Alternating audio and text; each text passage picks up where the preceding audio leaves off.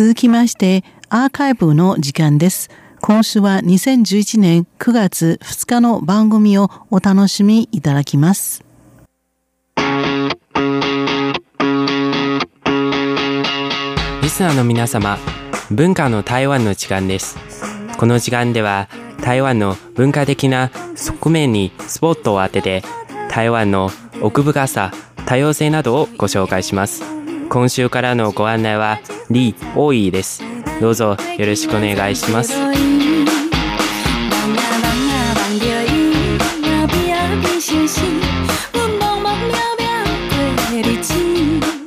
本日の文化の台湾では、台湾の地名の由来についてご紹介しましょう。現在、台湾の地名はすべて漢字で書いてありますが、その発音と意味は必ずしも漢語、すなわち中国語に基づくものとは限りません。台湾の住民には、オーストロネシア系の原住民族と漢民族がいるほか、また17世紀はオランダ、スペイン、19世紀末期から日本に統治されたこともあり、その時付けられた地名も多く残っています。台湾の地名の多様性は、台湾が多くの文化を融合してできたものだとよく言われます。さて、台湾の地名の語源には、だいたい4つのルーツがあるとされています。まずは、原住民族の言葉からの地名です。原住民族は最も古くから台湾に住んでいる民族であり、それによる地名も少なくありません。例えば、カレン県にある有名な観光地、タロコ峡谷のタロコ。今では太い中国大陸の作家、ロジンのロ、内閣の閣と書きます。また、新北市の温泉地、ウーライ。これは、カラス、来ると書きます。そして、台湾南東部、台東県の大麻あり。これは、太い植物の朝、里芋の里と書きます。これらが挙げられます。また、台北市の温泉地、北東。これは、東西南北の北、投票するのと、と書きます。北部の港町、ジーロン。これは、基本の木、隆起の竜と書きます。台湾東北部、宜蘭県のロートン。これは、ラッションモのラ、東西南北の東と書きます。台湾南部、台南県のマート。これは植物の朝、お豆と書きます。これらはいずれも平保族、すなわち漢民族に同化された原住民族の言葉です。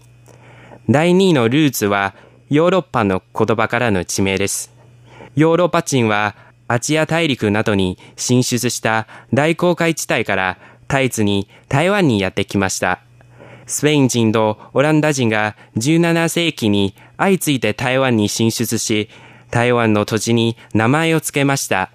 例えば、台湾北部の三雕角。これは関数字の三、動物のヒョウという字の右側を小州霊長の小に変えた字。最後に角と書きます。これはスペインの地名であるサンディアゴから来ています。一方、台湾本島最南端のエーランビこれは我という字に鳥、言語の言、言うという字の両横に糸辺を書き、その下に金銀の金と書く字、最後に顔の真ん中の花と書きます。これは英語のオイルランプから来ています。また、台北郊外、淡水川沿いの関東、台湾本島の北端のイエも、源はスペイン語で、それぞれお城、悪魔を意味しているそうです。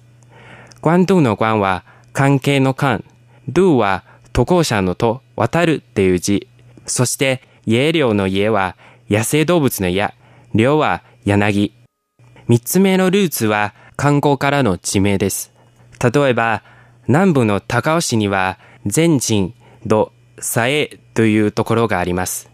全人の全は前、陳は鎮圧の鎮、佐江の佐はり、A は営み。漢語では兵隊が駐在する場所の意味です。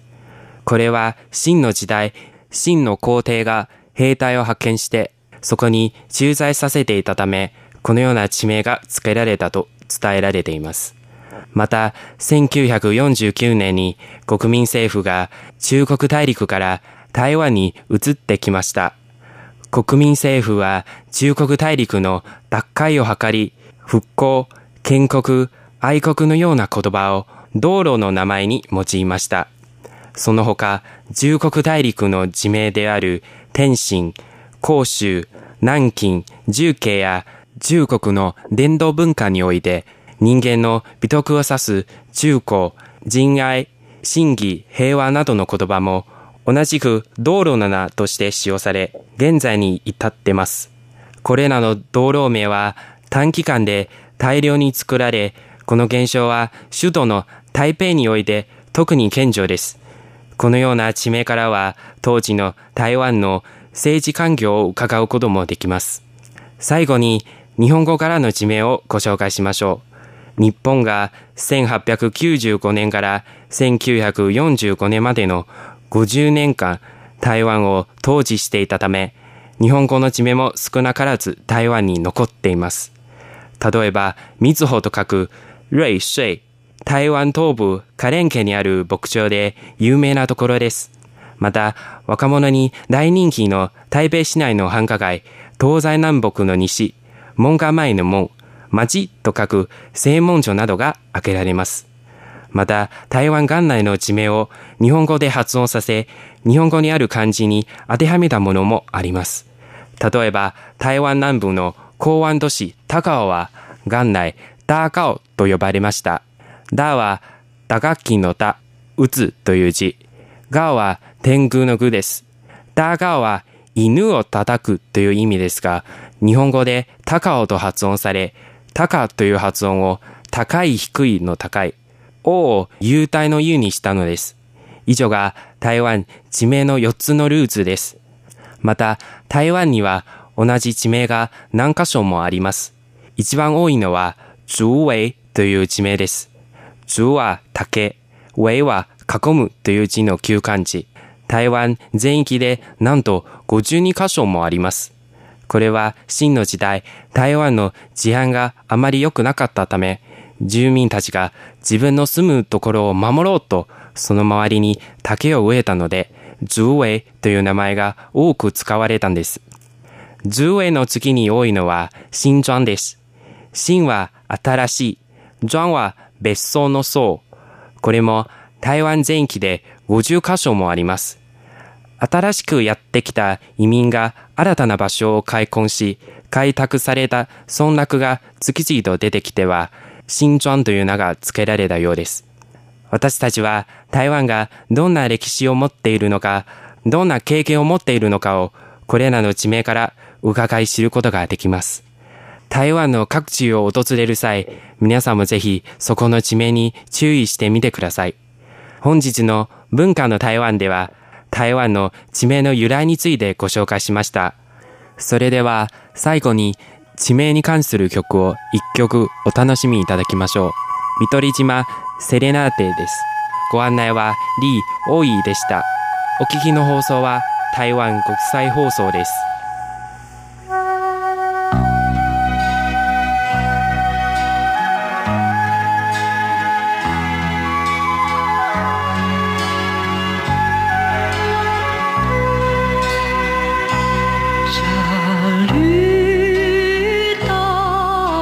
像一只船在月夜里摇。